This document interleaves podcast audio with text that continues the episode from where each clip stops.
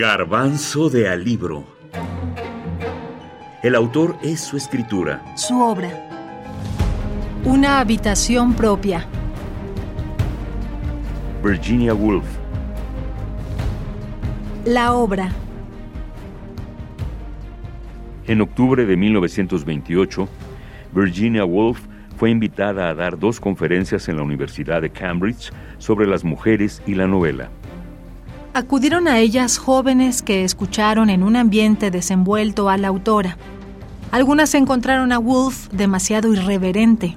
Nadie lo suponía, pero así quedó plasmada para el futuro una de las primeras historias de la literatura femenina, una defensa de la libertad intelectual, así como una reflexión sobre la sociedad y la creación artística. Un texto vigente y necesario, como nos dice nuestra invitada, la ensayista Brenda Ríos. Ella es un recorrido sobre los contenidos de la biblioteca de la universidad y de cómo esta biblioteca se compone de puros libros de hombres. Entonces, eh, hace también una, pues una reflexión sobre la omisión histórica de las mujeres pensadoras y las mujeres creadoras en la historia de Occidente. Entonces, a mí me parece que una habitación propia, pues, es fundamental. La escribió entre 1928 y 1929 y esta obra va a tener una tremenda influencia en otra obra de Victoria Ocampo, hermana de Silvina Ocampo, que va a ser a su vez un ensayo que también fue una conferencia, bueno, en ese entonces fue una conferencia compartida de manera radiofónica en 1936. Entonces, la expresión, la mujer y su expresión se llamaba esa conferencia, si mal no recuerdo, y es también un poco esta esta idea de la reivindicación de los derechos de la mujer, principalmente, ya no hablamos del voto porque eso fue mucho después, pero principalmente a opinar. Entonces, estamos hablando como un llamado a atención, a las mujeres existimos, tenemos opiniones, podemos pensar. Contrario a lo que muchos, como lo contrario a lo que se creía. O sea, las mujeres éramos un objeto decorativo, una musa, un objeto fijo y con unas funciones muy claras que no, que no conviene repetir porque se ha hablado de eso hasta el cansancio. ¿Qué es lo que hace una habitación propia un texto vigente? Pues quedamos por hecho que a tantos años de esta, de esta obra, ¿no?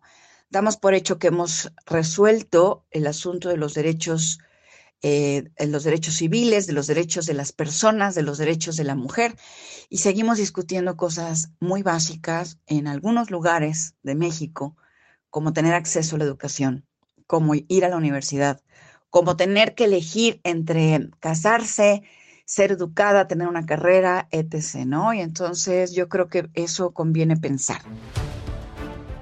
¿Qué necesita una mujer para poder escribir? La respuesta era evidente para una autora como Virginia Woolf.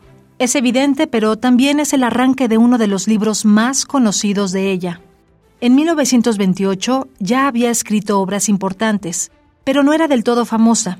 En Inglaterra en ese año las mujeres ya podían votar, pero la época victoriana aún se percibía. Pero si nosotras te pedimos que hablara sobre la mujer y la novela, ¿Qué tendrá que ver eso con una habitación propia? Esa pregunta produjo uno de los libros más importantes en la obra de Woolf. En primer lugar, disponer de una habitación propia, por no hablar de una habitación silenciosa o insonorizada, era impensable incluso a principios del siglo XIX, a menos que los padres fueran inmensamente ricos o muy nobles. Haber llevado una vida en Londres en el siglo XVIII habría supuesto para una mujer poeta y dramaturga una tensión nerviosa y un dilema que muy bien hubieran podido matarla, dice Virginia Woolf. De haber sobrevivido, cualquier cosa que hubiera escrito estaría torcido y deformado, pues nacería de una imaginación tensa y enfermiza. Y, sin duda pensé, mirando el anaquel donde no había obras de teatro de mujeres, su trabajo se habría editado sin firmar. Virginia Woolf, Una habitación propia. Colección Pequeños Tesoros de la Literatura, RBA 2023.